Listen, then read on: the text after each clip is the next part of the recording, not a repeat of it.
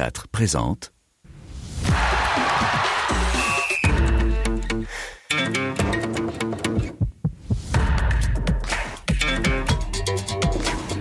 Radio Foot International, le Café des Sports, Annie Gasnier. Bonjour à tous et bienvenue dans le Café des Sports de RFI, de Radio Foot International. Cette émission qui referme la semaine et elle referme la semaine, vous le savez déjà, en trois dimensions à la radio, sur euh, Internet, à travers le Facebook Live et aussi avec France 24. Alors, euh, impossible de nous manquer, impossible aussi de manquer ce rendez-vous avec nos invités. Bonjour Emile Gono. Ah, bonjour Annie. Fidèle au rendez-vous. Hein. Ah, très fidèle au Hein? rendez-vous et surtout que nous sommes de plus en plus aussi présents en Afrique dans toutes euh, les grandes villes. hein. Alors? Et il y a des belles affiches qu'on nous envoie de partout là-bas. Oui, oui, oui. Euh, à Yaoundé, Kinshasa, Douala, ça fait plaisir. Bonjour euh, Xavier. Bonjour Annie, oui, bien vivant, pas seulement sur papier glacé. Bonjour à tous. Et puis alors, on a un nouveau réfé aujourd'hui, euh, mais ça c'est entre nous, hein, et ça restera euh, le temps d'une émission. Il est, il a pris son siège en tout cas. Bonjour Gilles Verdez. Lourde tâche, bonjour. j'essaye, j'essaye, mais bon. Ça va pas être Ah, simple, je peux hein. pas être à la hauteur. Il Bon. est Gilles en arbitre, c'est prendre un risque. hein. Ah, arbitre. Oh, de toutes les façons, il mérite cette place-là. Un chef partisan. Oui, j'ai l'impression qu'il est partisan euh, comme l'autre d'ailleurs. Dans les débats du jour, eh bien, nous évoquerons les bleus, des bleus renversants, ceux qui ont renversé les diables rouges et qui retrouveront eh bien, du rouge en finale, la Roja en finale de Ligue des Nations dimanche soir. Au terme d'un scénario fou hier, l'équipe de France a donc décroché sa place en finale grâce à Karim, Karim Benzema et à Kylian, Kylian Mbappé et au nouveau petit Théo Hernandez. Victoire inespérée, les joueurs belges ont laissé échapper leur qualification, butant encore sur les Français. Les adieux au boss, une foule de supporters marseillais a rendu hommage à Bernard Tapie et accompagné l'ancien président de l'OM jusqu'à sa dernière demeure, le boss à jamais marseillais. Les éliminatoires en Afrique, le Nigeria battu chez lui par les fauves du Bazoubangi, un exploit, un petit exploit disons dans ces éliminatoires. Et puis les Congolais, les Tunisiens, les Maliens, eux vont bien, vont mieux, ils gagnent. Les Algériens doivent faire et apprendre à faire sans Andy Delors, et ceci à contre-cœur. Nous en parlerons, nous verrons aussi vos cartons, ceux que vous nous envoyez chaque semaine, et il y aura bien sûr les nôtres. Au générique de cette émission, David Finzel et Pierre Guérin qui m'ont aidé à préparer l'émission. Laurent Salerno est à la réalisation ainsi que Swell Kedir et Léo Bernard et nos amis de France 24. Avant de lancer ce café d'espoir une nouvelle fois, nous saluons notre confrère Olivier Dubois retenu au Mali depuis maintenant six mois en souhaitant que sa libération soit le plus proche possible. Le café des sports, les débats sont ouverts.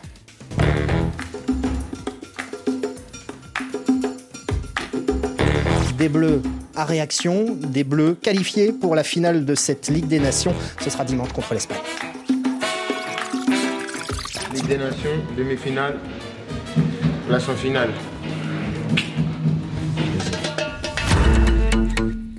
Et oui, euh, un scénario euh, parfait. euh, alors peut-être pas pour les parieurs sportifs dont on a parlé hier hein, dans Radio Foot International. Ils n'avaient peut-être pas imaginé un tel scénario. Les Bleus, et vous avez vu Kylian Mbappé tout content, tout fier. Les Bleus se relevant euh, d'une très mauvaise passe, on va dire, cette mauvaise première mi-temps pour réussir à remporter un match qui avait l'air perdu. Euh, 45 minutes pour tout changer. Un excellent match pour le suspense. Les joueurs français ont su donc se ressaisir à temps et c'est ce qu'explique notamment Paul Pogba. Vous allez le voir sûrement sur des, sur des vidéos, mais euh, j'espère que ça sera euh, après la victoire dimanche, qu'est-ce qu'on s'est dit euh, dans le vestiaire. Et voilà, en deuxième mi-temps, quand on est revenu, on a dit on y va, on les presse, on va récupérer des ballons plus haut, essaye de récupérer, ça va être du 1 contre 1. Et là, on va voir qu'est-ce qu'on va faire. Mais nous aussi, on a de la qualité et on doit le montrer surtout en deuxième mi-temps. Et on a très bien fait. Xavier Barré, alors euh, on, la vidéo n'est pas encore sortie, on imagine un peu, on imagine surtout que ce sont peut-être beaucoup plus les joueurs qui se sont dit euh, non mais c'est pas possible, euh, peut-être que l'élimination en huitième de finale leur est aussi revenu en tête et ils se sont secoués. Et on les a vus faire une décrocher une qualification. On a eu un peu le même scénario, à part que c'est pas la même fin et on s'en réjouit mm. parce que la première mi-temps c'est vrai qu'ils étaient à côté de leur pompe avec pas toute la première mi-temps en plus. Oui, une grande partie quand même avec une avec cette fameuse défense à 3 ou à 5 qui euh, nous a pas vraiment convaincu jusqu'à présent. Et puis en deuxième période, on garde le même système cette fois-ci, contrairement à, face à la Suisse où ça avait changé.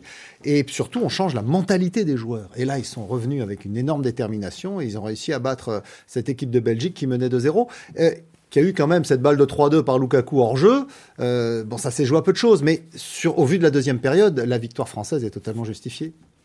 Euh, Gilles, euh, on, on, a, on a vu cette équipe à réaction. Finalement, on attendait ça peut-être aussi des, des, champions du monde. Il leur fallait. Et d'ailleurs, à la mi-temps, Pogba a dit on est champion du monde. C'est ça le déclic. C'est de se dire on est mené. Euh, je suis pas d'accord avec Xavier sur euh, toute la première mi-temps mauvaise. Il y a eu 30 minutes bonnes des Bleus. Et après, comme vous le disiez, Annie, voilà. Et après, ça craque. Mais sinon, cette deuxième mi-temps, galvanisée par le vestiaire, les joueurs, effectivement, ont défendu ensemble, pressé ensemble, marqué ensemble. Ils n'étaient plus ensemble. Et là, c'est vraiment l'union sacrée de nouveau. Pogba et Deschamps, les artisans de ce renouveau. Rémi, euh, ces deux mi-temps très différentes. Alors, je ne sais pas si ça peut s'expliquer. Euh, des fois, tout ne s'explique pas. Mais en tout cas, est-ce que vous pensez que, cette équipe, alors qu'on avait un peu perdu depuis euh, la Suisse, on a vu qu'elle avait accumulé des matchs nuls au cours de, des éliminatoires, avec une victoire seulement, c'était contre la Finlande. Mais est-ce que ça pouvait servir d'exemple? Est-ce que là, quand même, face à la Belgique, qui est une grosse équipe, on va y venir à la Belgique, mais est-ce qu'il y a comme un déclic selon vous? Est-ce qu'ils se sont repris en main?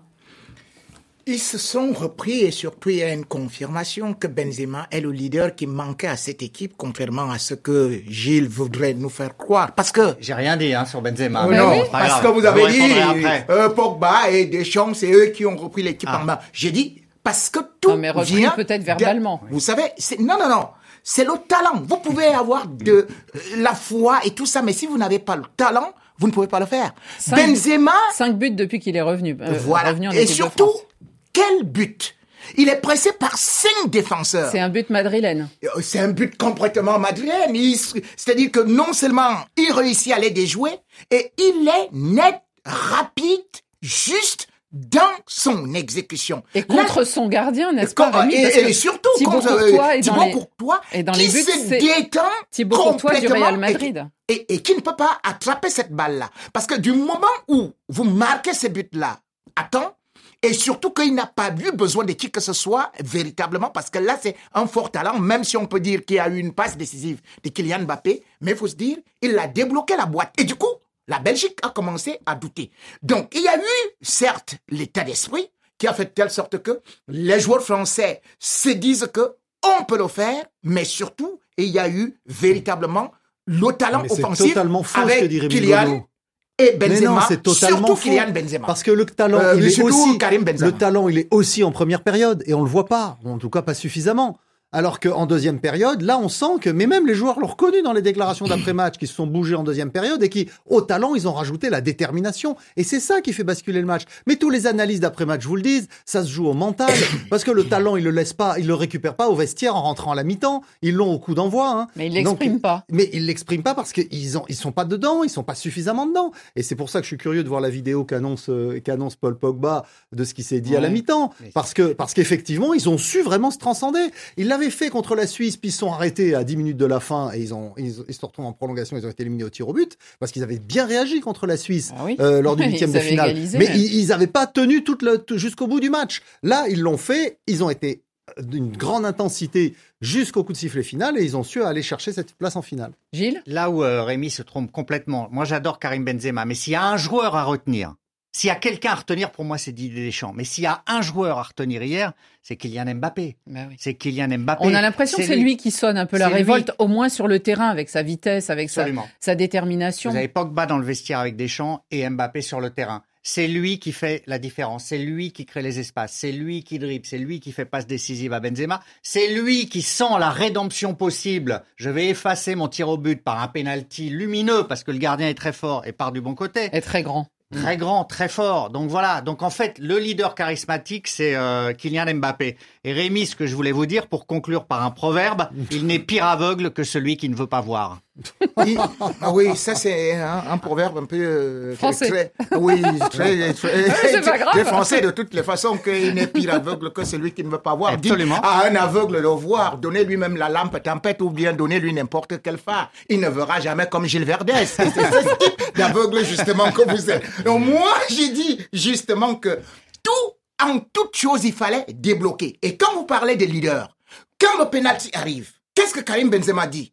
Il dit à Mbappé, vas-y. Parce que justement, c'est celui-là qui sait également motiver les troupes. C'est lui qui demande à tout le monde de monter. C'est lui qui est le leader sur le terrain. Ah, euh, Kylian Mbappé, je ne peux pas nier son talent. D'ailleurs, ah. sur ses 50 ah. buts, euh, sur ses 50 euh, sélections, je ne peux pas nier ça. Mais il faut quand même se dire que le joueur le plus expérimenté et qui attire, qui non seulement attire d'abord toute la défense. Parce que quand il marque son but, je vous ai dit, il est encerclé. C'est Karim Benzema. C'est le poison numéro un. Donc aujourd'hui, si on dit que Karim Benzema est un potentiel ballon d'or, c'est parce qu'il est en train de le prouver sur 11 matchs. Il a 11 buts. C'est qui, parfois, Kylian Mbappé, il a parfois des prestations épileptiques. Mais cette fois-ci, contre la Belgique, il s'en sort toujours très bien lorsqu'il s'agit des équipes comme la Belgique ou même, ou même l'Argentine, parce que là, il sort alors sa vitesse de pointe qui met à mal les défenses comme celle de la Belgique. Xavier, moi j'avais une question plutôt. Euh, sur, on, attend depuis longtemps le trio le fameux trio offensif, on l'attend depuis euh, avant l'euro. Mm. Est-ce que hier soir, ça a fonctionné ou pas encore tout à fait. La dernière fois, on avait vu face à la Finlande, Mbappé était absent. On avait vu que ça fonctionnait entre euh, Karim Benzema et Griezmann. Euh, hier, on a vu plutôt hein, entre euh, Mbappé et Benzema. Est-ce que quand même ce trio Oui, mais on a vu aussi un, on a vu aussi un Griezmann qui se met au service de ce trio, euh, qui vient chercher le penalty en venant chercher une faute. Alors un peu heureuse, mais bon, il y a faute, il y a penalty et, Mbappé égalise. Donc moi, j'ai toujours du mal en disant il faut ressortir. C'est Mbappé qui a été le meilleur, c'est Benzema qui est le meilleur. C'est toute l'équipe. Euh, et Deschamps, passe son temps à souligner ça, c'est une réaction d'ensemble de l'équipe. S'il y en a un seul qui joue bien et que les autres jouent mal, euh, ou joue pas, euh, il y aura pas de réaction. C'est, tout le groupe qui a su se, se, prendre en main et jouer collectivement, jouer plus haut, venir faire le pressing haut. Alors bien sûr que les, les, les attaquants ont un rôle déterminant, notamment ceux qui marquent, parce que c'est ça qui fait la, la différence. Mais sans, s'il n'y a pas de défenseur derrière pour bloquer les adversaires et pour relancer, ah, mais eh ben, ils, Moi, je peux vous dire que ça. Il faut, la défense a été mauvaise, mais non, Lloris a été mauvais. Moi, je vous le dis. Il a pas été mauvais. il a attendez, vous n'allez pas dire que c'est toute l'équipe. Non, c'est pour gagner, il ne faut pas absolument toute l'équipe. Il avait été phénoménal lors de la demi-finale France-Belgique en Russie en 2018, il avait fait sept arrêts sept arrêts sur des tirs cadrés. Ah mais ça c'est le passé, nous parlons du match Là, il a été moins décisif, mais à l'arrivée, l'équipe de France gagne quand même. Et il a fait un arrêt quand même sur un tir de De Bruyne qui était très important. Donc c'est un, ensemble, c'est une collectivité qui a su bien réagir après avoir été bien bousculée. Mais on se demandait un peu qui avait tiré vers le haut, on va dire, cette équipe. Celui qui a marqué euh, le troisième but libérateur, le but qualificatif, euh, c'était son deuxième match euh, sous le maillot des Bleus. C'était la première fois qu'il retrouvait son frère sur le terrain, Lucas, dans la défense centrale, eh bien c'est Théo Hernandez et vous allez le voir, il avait à peine osé en rêver alors qu'il soufflait, et c'était la veille du match, ses 24 bougies avec l'équipe de France. Euh,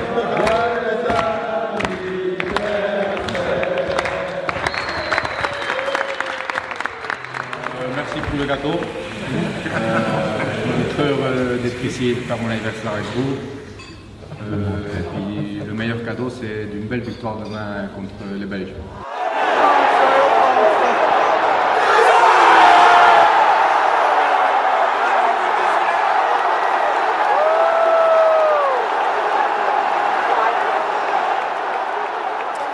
Un des meilleurs sur le terrain, un des mieux notés aussi, euh, Gilles, ce matin. Euh, c'est une entrée un peu tonitruante. On sait qu'en plus, il est capable de marquer des buts. Euh, il en marque souvent au Milan AC. Une entrée fracassante. D'ailleurs, à mon avis, c'est une entrée et puis ça va, non pas attendre confirmation, mais ça va être confirmé très vite. Il a gagné sa place. Il a été bien meilleur que Pavard de l'autre côté.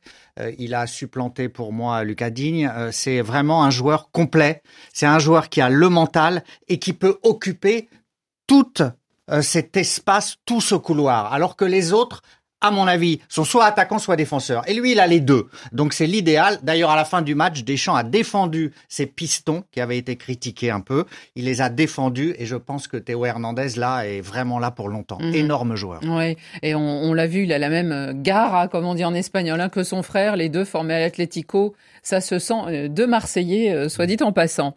Pourquoi les Belges n'y arrivent pas dans cette euh, disons, quand ils arrivent à ce, à ce niveau des compétitions. Euh, cette équipe belge, rappelons-le, elle est première au classement FIFA. Alors on le critique hein, ici, le, le, le classement FIFA, n'est-ce pas Rémi? On sait que par moment, euh, ça, c'est un peu euh, une, une énigme, mais en tout cas, sans avoir gagné de trophée, ils sont premiers au classement FIFA depuis longtemps et ils n'arrivent pas à passer cette dernière marche. Les Diables Rouges avaient pourtant, hein, semble-t-il, le, le- match en main, 2-0 euh, à la mi-temps.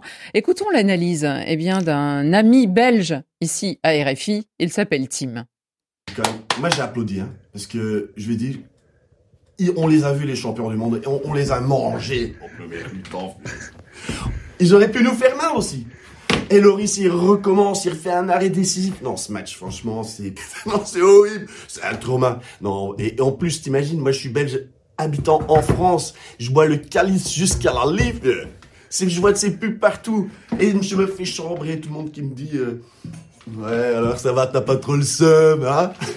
C'est, la Sum Nation, tu vois. Alors, je vais te dire un truc qui est marrant. C'est que les Diables Rouges, en flamand, on dit Rode Duivels. Eh ben, un des premiers trucs que je dis à la fin du match, c'est Rose Duiven. Ce qui veut dire les pigeons en rose. C'est comme ça que je les vois. Et en même temps, ils, sont- ils ont été beaux, ils ont performé, ils auraient pu gagner, ça s'est joué à rien. Mais la Belgique, c'est grand comme ça, et la France, c'est grand comme ça, voilà. C'est ça l'explication, les amis. euh, Xavier, la, la- la Belgique est petite comme ça et la France grande comme ça. Ça veut dire on a plus de réservoirs ou où il y- a aussi. Mais hein, les États-Unis, c'est pas la meilleure, euh, ou ni la Chine. Hein. Le Brésil, c'est pas mal. Euh, leur sélectionneur euh, a quand même dit que euh, ça s'était joué sur les émotions et il a parlé notamment de paramètres émotionnels pour la deuxième mi-temps. Bah, c'est sûr qu'ils n'ont pas su gérer et c'est ça qui est terrible. On les attendait à l'Euro 2016, Donc, ils étaient numéro mondial et ils, ils sont éliminés en quart de finale par le Pays de Galles.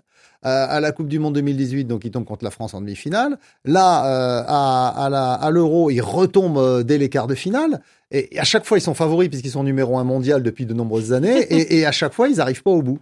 Alors, est-ce qu'il y a une suffisance? Je suis pas sûr. Moi, je pense qu'il y a une forme de fatalisme des Belges. Ils, ils sont là, on les voit, ils sont incapables de réagir, même si, bon, il y a quand même ce but de Lukaku qui est refusé pour hors-jeu. Mais il y a une forme de fatalisme. On est un petit pays, ben, eh ben, c'est déjà bien ce qu'on fait et on fera pas mieux. Euh, c'est pas du tout la même mentalité que les Uruguayens qui eux sont que 3 millions, les Belges sont quand même trois fois plus nombreux, mais qui eux se battent toujours Ouais, à la vie à la mort. Euh, voilà. hein. Et, et là, là, les Belges, ah ouais, cette, cette espèce de résignation. Et je pense qu'effectivement, il faut qu'ils passent ce, ce cap-là. Alors, est-ce que cette équipe, cette génération qui est un peu vieillissante en est capable? Ça devient Gilles, de plus C'est en même plus. plus, que ça, c'est un complexe. Ils sont complexés quand ils affrontent les Bleus. Ils sont complexés. Ils ont peur. Miraculeusement, ils mènent à la mi-temps. Ils s'effondrent. Même leur sélectionneur dit, mais qu'est-ce que c'est que ça? Ils ne savent pas nous Gilles, gérer. est-ce que c'est un peu Ouais. comparable quand on avait la France face à l'Allemagne et qu'on Oui. avait toujours peur de tomber face aux Allemands? Absolument, on était battus avant même de jouer. Parfois, on faisait l'exploit, on était brillants, fantastiques, et on perdait quand même. Bah eux, quoi qu'ils fassent, ils perdent. Ouais, quand ils sont mauvais, ils perdent. Quand ils sont bons, ils perdent. Non, mais ils- franchement, c'est dans la tête, il y a un complexe. Quand ils menaient 2-0 à la mi-temps, je me suis dit, tout est possible parce que c'est les Belges. C'est triste, Hmm. mais c'est vrai. Voilà. On peut les battre à tout moment. Rémi, je vous propose d'écouter euh, le, le gardien du Real Madrid, qui hier soir était donc le gardien des, des Diables Rouges, Thibaut Courtois. Euh, euh, il était presque aussi amer qu'en Russie il y a trois ans. On joue contre des bons joueurs, c'est normal qu'ils ont la classe pour faire ça dans la surface. Bien sûr, Benzema que je le connais, donc euh, euh, mais je sais pas comment c'est passé. Le deuxième but c'est un perte de balle et après un penalty un peu euh, bête. Euh, c'est dommage. Euh, euh, il veut pas faire penalty, ça- c'est un petit tac et ça a touché son, mol- euh, son mollet, je crois, et, et l'arbitre a sifflé penalty. Non, on savait que le foot c'est comme ça. 2-0 c'est passé. En plus contre une équipe comme la France, c'est comme ça. Donc contre qui tu perds, c'est juste pour apprendre. Mais deux fois la France, c'est pas grave. La dernière fois c'était l'Italie, donc c'est un peu la vie. C'est la vie de perdre contre la France, c'est ce qu'il dit Non, c'est quand même euh, regrettable pour cette équipe et de toutes les façons, quand vous voyez euh, qu'ils ont ces joueurs qu'on nous vante beaucoup, De Bruyne et surtout vous avez un Lukaku qui était quand même là. Qui était en grande forme hier soir. Qui est en très très grande forme parce que c'est deux buts. Mais ça veut dire que c'est franchement- une fatalité pour vous ou ou il y a aussi dans cette équipe hier dans Radio Euh, Foot non, moi, je avec crois- un Belge, avec un confrère belge par exemple, vous parlez de la défense qui est quand même euh, très friable euh, et, la, et la très âgée. défense est friable, mais je crois aussi que c'est un problème d'entraîneur. Parce que là, il y a quand même eu un- une erreur de coaching et surtout une erreur de gérer ce match-là. Parce que les joueurs Là, vous disent êtes quand même que... avec Tim on a- qui nous oui, l'avait dit aussi qu'on a tout dit qu'il fallait gérer, mais c'est pas possible. Vous êtes, vous avez encore 45 minutes. Vous n'êtes pas dans les 15 dernières minutes. Vous avez réussi à marquer euh, euh, euh, deux buts. Et vous vous dites que la France ne peut pas marquer alors que vous jouez bas. C'est-à-dire que vous décidez de jouer bas face à une équipe de France que vous avez par exemple des gens qui sont capables d'éliminer, comme Mbappé qui peuvent vous prendre n'importe comment ou Oui, Benzema. du mal à Donc c'était quand même très difficile pour moi. Et à une certaine période, quand ils ont joué, quand ils ont essayé de jouer, ils avaient la possession. Mais quand on arrive à la fin du match, on se rend quand même compte que c'est presque à égalité. Ils ont certes 52%, mais c'est la France qui a euh, euh, euh, 16 tirs contre 11. Donc, logiquement, la France devait gagner. Parce que moi, je regarde le nombre de tirs, le nombre d'occasions créées. Je ne regarde pas que oui, nous avons 1870, 1818 points. Nous sommes premiers. Chaque année, la Belgique est première nation. Première nation à récolter uniquement les points et zéro trophée. Comme le dit un proverbe, comme le dit malheureusement un, un proverbe africain que ce n'est pas le chant du rossignol qui fait qu'ils vivent bien. Alors c'est dommage parce que c'était la 75e confrontation et théoriquement en nombre de victoires c'était plutôt en faveur de la de la Belgique. hein. Ils ont 30 victoires les Belges et bien maintenant la France en a 25. Passons euh, à la troisième partie finalement de, de cette euh, histoire euh, franco-belge. Eh bien c'est la finale puisqu'elle sera entre la France et l'Espagne. Et là on s'attend tous plutôt à un choc tactique. Ça sera dimanche à San Siro. Euh, la France euh, alors évidemment elle aurait sûrement plus aimé disputer la finale de la finale de la Ligue des Nations mais elle n'a pas choisi et les joueurs ont décidé de vraiment la jouer cette finale. Ils se retrouveront donc à d'autres joueurs en rouge et Didier Deschamps va retrouver sur le banc Luis Enrique un grand entraîneur si on écoute bien Didier Deschamps. Il est dans la lignée de, de ses prédécesseurs aussi, avec cette capacité à maintenir l'équipe d'Espagne euh, toujours au haut niveau, même si euh, eux aussi ils ont été éliminés un peu plus tard euh, durant l'Euro. Mais voilà, il y a des jeunes joueurs qui arrivent aussi, mais toujours avec cette capacité individuelle et co- collective à, diriger le jeu. Et puis il y a un titre en jeu pour le Louis comme pour moi. Donc on était là pour ça. On est les deux finalistes. Et c'est important de gagner des titres. Donc ben, dimanche, il y aura un heureux et un malheureux. J'espère faire partie du d'être du côté de celui heureux. Xavier Barré, allez, on va se mouiller un tout petit peu là. Euh, Est-ce que les les Français et Didier Deschamps seront du côté des heureux ou des malheureux, selon vous? Moi, j'espère bien sûr que la, la France va l'emporter. Non, De- espérer, oui, mais, euh, je pense que- objectivement. Je pense que c'était pour les Bleus, c'est plus difficile de battre cette équipe de Belgique qui lui ressemble beaucoup par les caractéristiques d'un certain nombre de ses joueurs que l'Espagne. L'Espagne, on connaît le système de jeu, ils prennent la possession, ils, ils vont confisquer le ballon. Par contre, ils jouent haut, ils font le pressing haut et ils s'exposent effectivement à des contre-attaques de joueurs très rapides comme Mbappé. Donc normalement, ça devrait être un petit peu plus facile pour l'équipe de France, à condition qu'elle sache se rendre le match facile, c'est-à-dire pas qu'elle se réveille pas à la mi-temps. Gilles, euh, beaucoup plus cette dur. équipe d'Espagne, on a l'impression qu'elle a retrouvé un peu euh, certaines données hein, de son football, euh, du football espagnol et notamment la possession. Est-ce que ça va être une épreuve compliquée pour euh, pour les Bleus? Beaucoup plus dur, contrairement à ce que dit Xavier, que contre la Belgique. Ça Ah. ne nous convient pas du tout. Ils ont une jeunesse, euh, ils ont Ouais. tactiquement, ils sont ultra organisés. Ils pressent haut, ils vont nous agresser, ils vont euh, vouloir la possession, ils vont nous empêcher de nous développer. Je vois pas du tout euh, de désorganisation espagnole nous permettant des contres. Donc je, moi, je pense que ce sera équilibré. Je vois un partout jusqu'à la fin et miraculeusement euh, un but d'Mbappé à la 90e. On va gagner Quand 2-1, même. mais On n'est pas si éloigné que difficilement. ça alors. Difficilement. Non, ça Vous va être très très compliqué, très Ouais. compliqué. Euh, Rémi, à vous euh, le dernier mot. Est-ce que vous voyez euh, ces, ces Français sortir heureux euh, de San Siro dimanche soir ou, ou pas? Quand je regarde La défense espagnole. Oui, la défense, c'est c'est vrai quand même qu'il y a des gens comme Carvajal, euh, Alba qui manquent, mais on voit néanmoins que ça tient toujours. Ah C'est-à-dire qu'au niveau des couloirs, ça tient un peu. Mais et puis ici, au niveau du milieu de terrain, ils ont retrouvé quelqu'un comme euh, le jeune Gavi qui a 17 ans, à 16 ans et, Non, et je- 62 jours a réussi quand même à, à nous prouver que il était quelqu'un qui courait le plus et qu'il était agressif et qu'il a réussi d'ailleurs à faire à récupérer à faire 33 passes sur 35 dans le camp euh, adverse. Donc il a beaucoup gêné l'équipe d'Italie. Mais je- maintenant c'est la jeunesse alors qui peut gêner les Ouais. Bleus? La, la jeunesse peut gêner des, euh, des bleus parce que ils sont vraiment, comme lui-même il a dit que Enrique veut surtout que il presse, qu'il ne se fatigue pas, mieux qu'il perde même un ballon, qu'il rate une passe, mais qu'il soit toujours en activité. Et parce qu'ils sont encore physiquement frais, je ne sais pas s'ils vont retrouver la même fraîcheur, et parce qu'ils sont aussi jeunes, eh bien, ça peut créer quelques petits problèmes parce que néanmoins, il y a un petit proverbe africain qui dit que la fourmi est petite, mais mais elle peut entrer dans l'oreille du lion.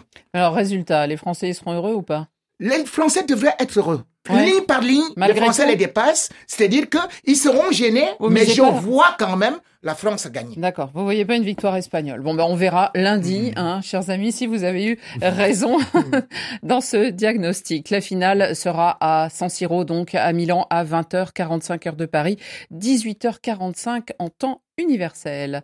On continue, on prend la direction de Marseille.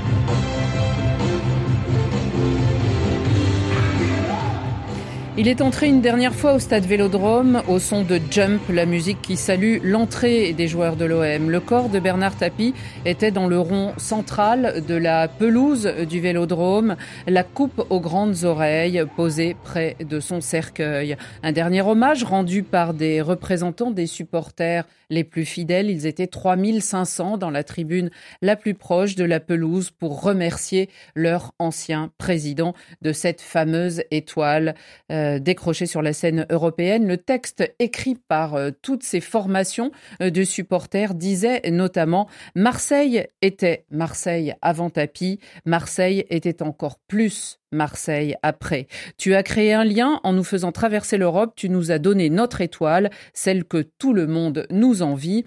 Et ils écrivaient aussi, demain dans ce stade, dans ces tribunes, tes enfants continueront à défier le monde dans la joie, l'échange, la furie, l'allégresse et montreront ce que c'est d'être Marseillais.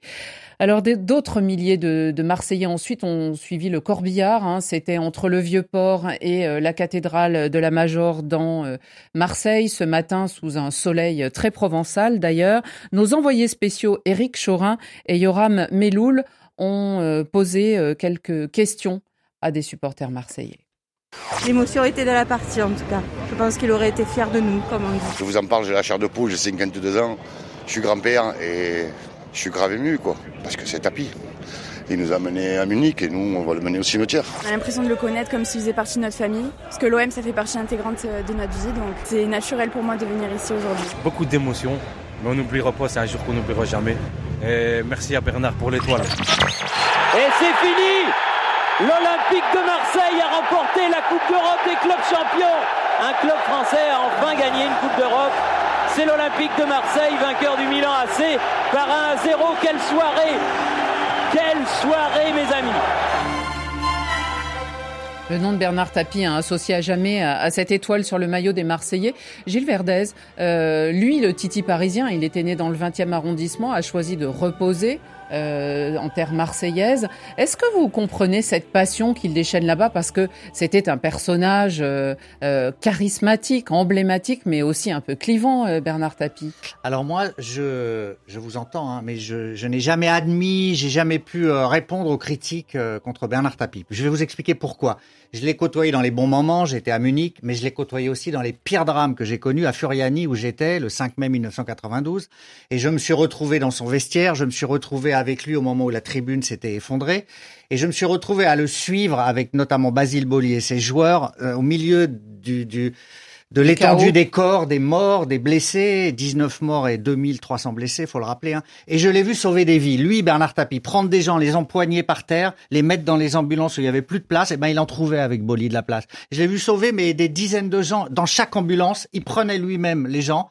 Parfois, on avait l'impression que les gens étaient morts et ils étaient pas morts. Il disait mais il vit encore, il le met dans l'ambulance. Donc quand j'ai vu cet homme faire ça, jamais je ne pourrais le critiquer.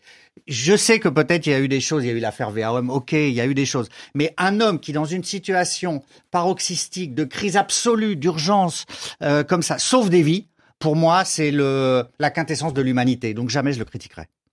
Xavier Barret moi, moi, j'étais pas à Furiani, euh, heureusement, parce qu'effectivement, il y a des gens qui n'en sont pas relevés. Mais je trouve que, franchement, on en fait beaucoup pour quelqu'un qui a quand même euh, laissé un héritage très discutable à tous les niveaux.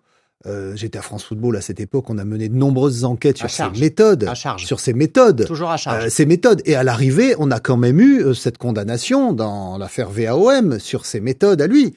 Donc être là à encenser ce personnage euh, moi, ça me gêne profondément. Et je dois avouer que, que j'ai du mal à comprendre euh, tous ces gens-là, parce qu'effectivement, il les a peut-être fait vibrer un moment, mais il les a fait vibrer à quel prix euh, Avec quel doute, quel soupçon qui reste encore, qui existe encore Donc moi, franchement, voilà, Bernard Tapie, je préfère m'arrêter là, quoi. Voilà. Bon, bah, mm. arrêtez-vous là.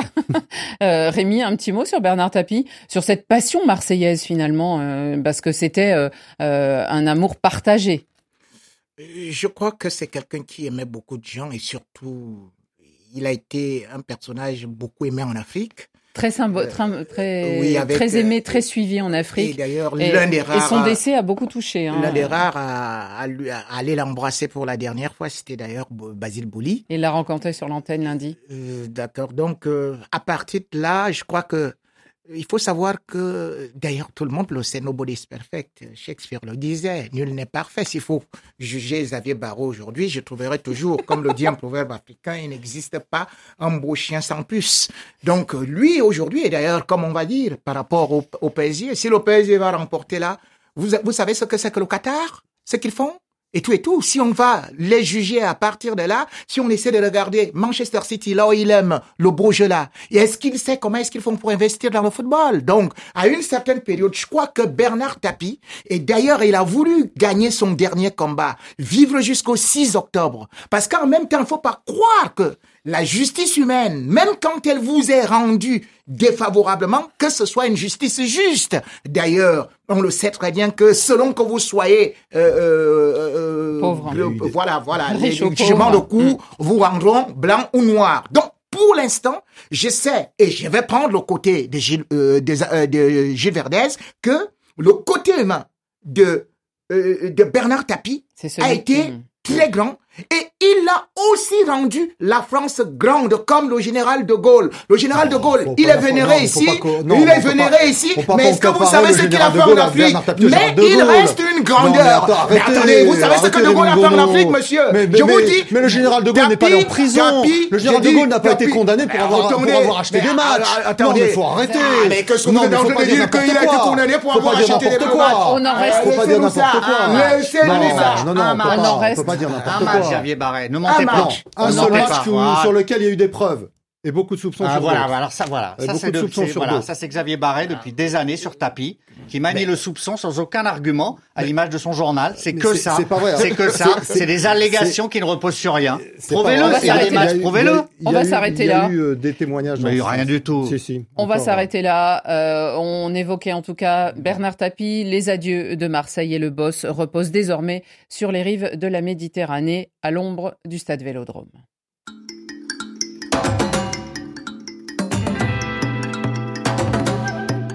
Les hommes de Raoul Savoie sont allés battre les Super Eagles 1 à 0 à Lagos, privés d'Aiwobi, Didi ou encore de Victor Osimhen sur le banc. Le Nigeria reste en tête du groupe C.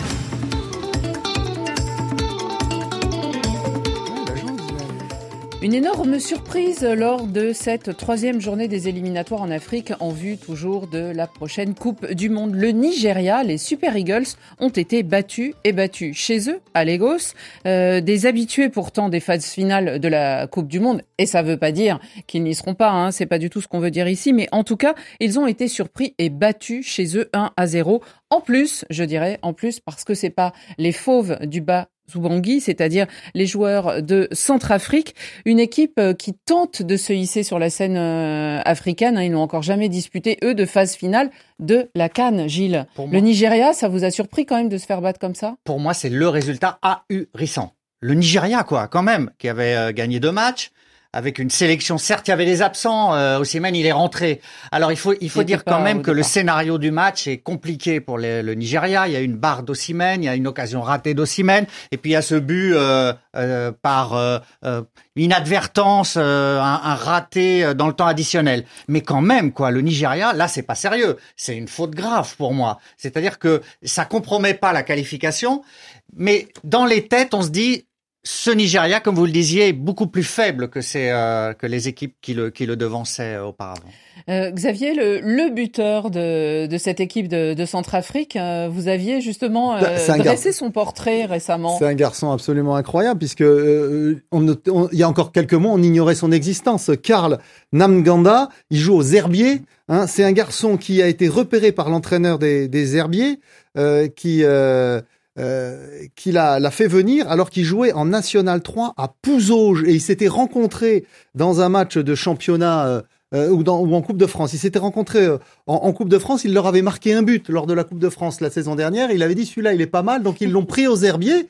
Mais le garçon, il était totalement inconnu. Et comme il a des origines centrafricaines et que les meilleurs joueurs centrafricains ont décidé de ne plus y aller, notamment Geoffrey Kondogbia, qui a mené avec quelques autres une cabale contre la sélection. Raoul Savoie, l'entraîneur contre la euh, fédération. Voilà, contre la fédération plutôt, oui. L'entraîneur euh, suisse, eh ben il a un peu raclé les fonds de tiroir. Il a trouvé ce joueur et il l'a pris. Il en a pris quelques autres. Il a fait une équipe avec des gars qui vraiment voulaient se battre pour ce pays qui a effectivement aucune histoire, aucun passé au, niveau football. Et qui peut pas jouer à domicile en ce moment. Dans le mhm. stade, effectivement, n'est pas homologué. Ils sont obligés de recevoir au Cameroun. Là aura lieu la phase finale. Et donc, ils ont, ils ont réussi de la canne. Et là, ils ont réussi un exploit extraordinaire puisque jamais, jusqu'à présent, le, la Centrafrique avait obtenu de tels résultats. Il y a ceux qui gagnent. Hein. On a parlé des Nigérians. Euh, on peut parler aussi du Mali. On peut parler euh, de, du, de la Côte d'Ivoire qui a gagné euh, cet après-midi contre le Malawi. Mais il y a aussi ceux qui seront sûrement premiers de leur groupe. Ce sont les Algériens qui jouent à Blida.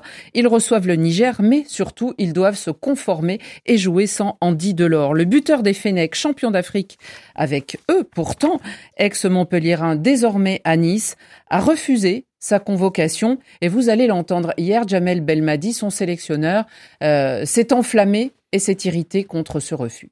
Donc il m'envoie ce message en me disant que, en accord avec son club, et là j'ouvre les guillemets, là j'ouvre les guillemets, privilégie son club parce qu'il veut réussir ce challenge d'être d'arriver dans son club et, de devenir titulaire à part entière parce qu'il estime qu'il allait pas qu'il allait devoir se battre avec Dolberg et Gouiri. C'est j'ouvre les guillemets, hein. c'est lui qui parle maintenant. Que pour, que pour ça, il devait mettre l'équipe nationale entre parenthèses, mais uniquement pendant un an. Évidemment, euh, et pas de canne. Donc, euh, suite à ça, évidemment, on a eu une discussion. Ce genre de, ce genre de choses ne s'envoie pas par message, ce que je lui ai signalé. Je vous dirai pas tout le contenu de la discussion, c'était très houleux.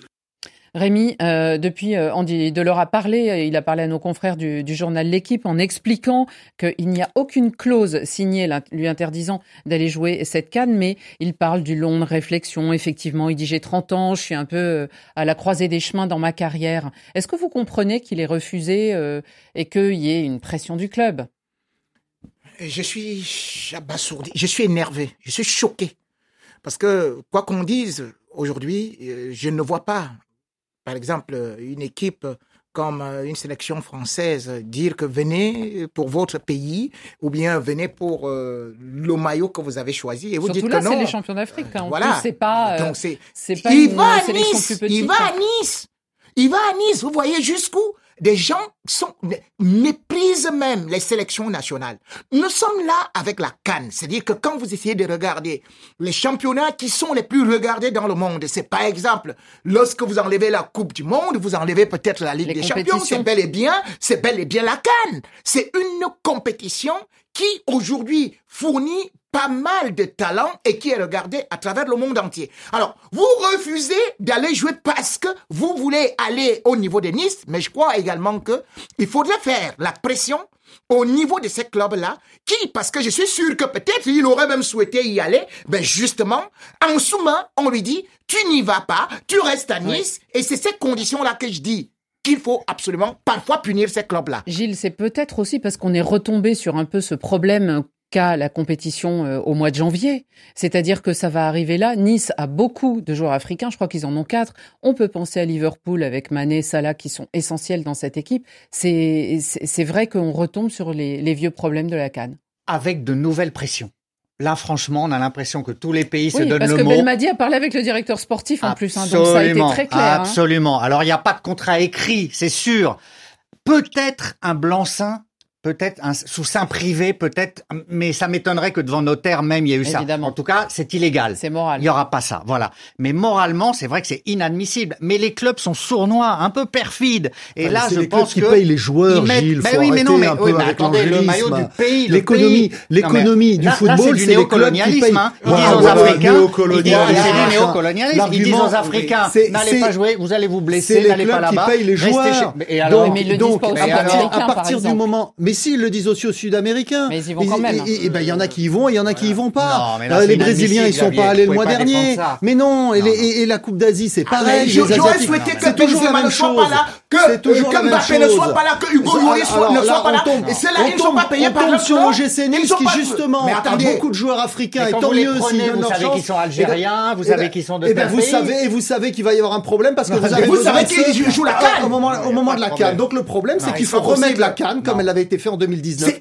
On avait eu une très belle canne en 2019 parce qu'elle était au mois de juin. Moi, Xavier qui voulait que la canne soit déplacée en janvier. Moi, j'ai jamais dit ça justement. Je souhaite, arrête de dire n'importe quoi, Gono. Je souhaite que la canne soit justement au même moment que les autres pour que tous les joueurs africains puissent la jouer sans arrière-pensée. La canne, elle est quand elle veut être. Elle a pas à non, subir. Elle a pas à être. Non, on est dans un calendrier international où il faut caler, il faut caser toutes les compétitions. Oui, mais il y a aussi des faire face aux problèmes climatiques et c'était souvent ça ce qui empêchait une canne de ne pas être au mois de janvier. Au mois de juin en Égypte, il fait très chaud et on a eu une très belle canne. Donc les problèmes climatiques. Et le Qatar, pourquoi le Qatar a déplacé la Coupe du Monde Ça, ça a été prévu. Mais ça a été prévu quand c'est au Qatar. Messieurs, s'il vous plaît, on passe à nos cartons. S'il vous plaît. Carton jaune. Un carton là. sort un carton jaune. Ouh là là là là, carton rouge. Carton rouge. Dans la confusion. Carton vert. Extraordinaire. Rien à dire.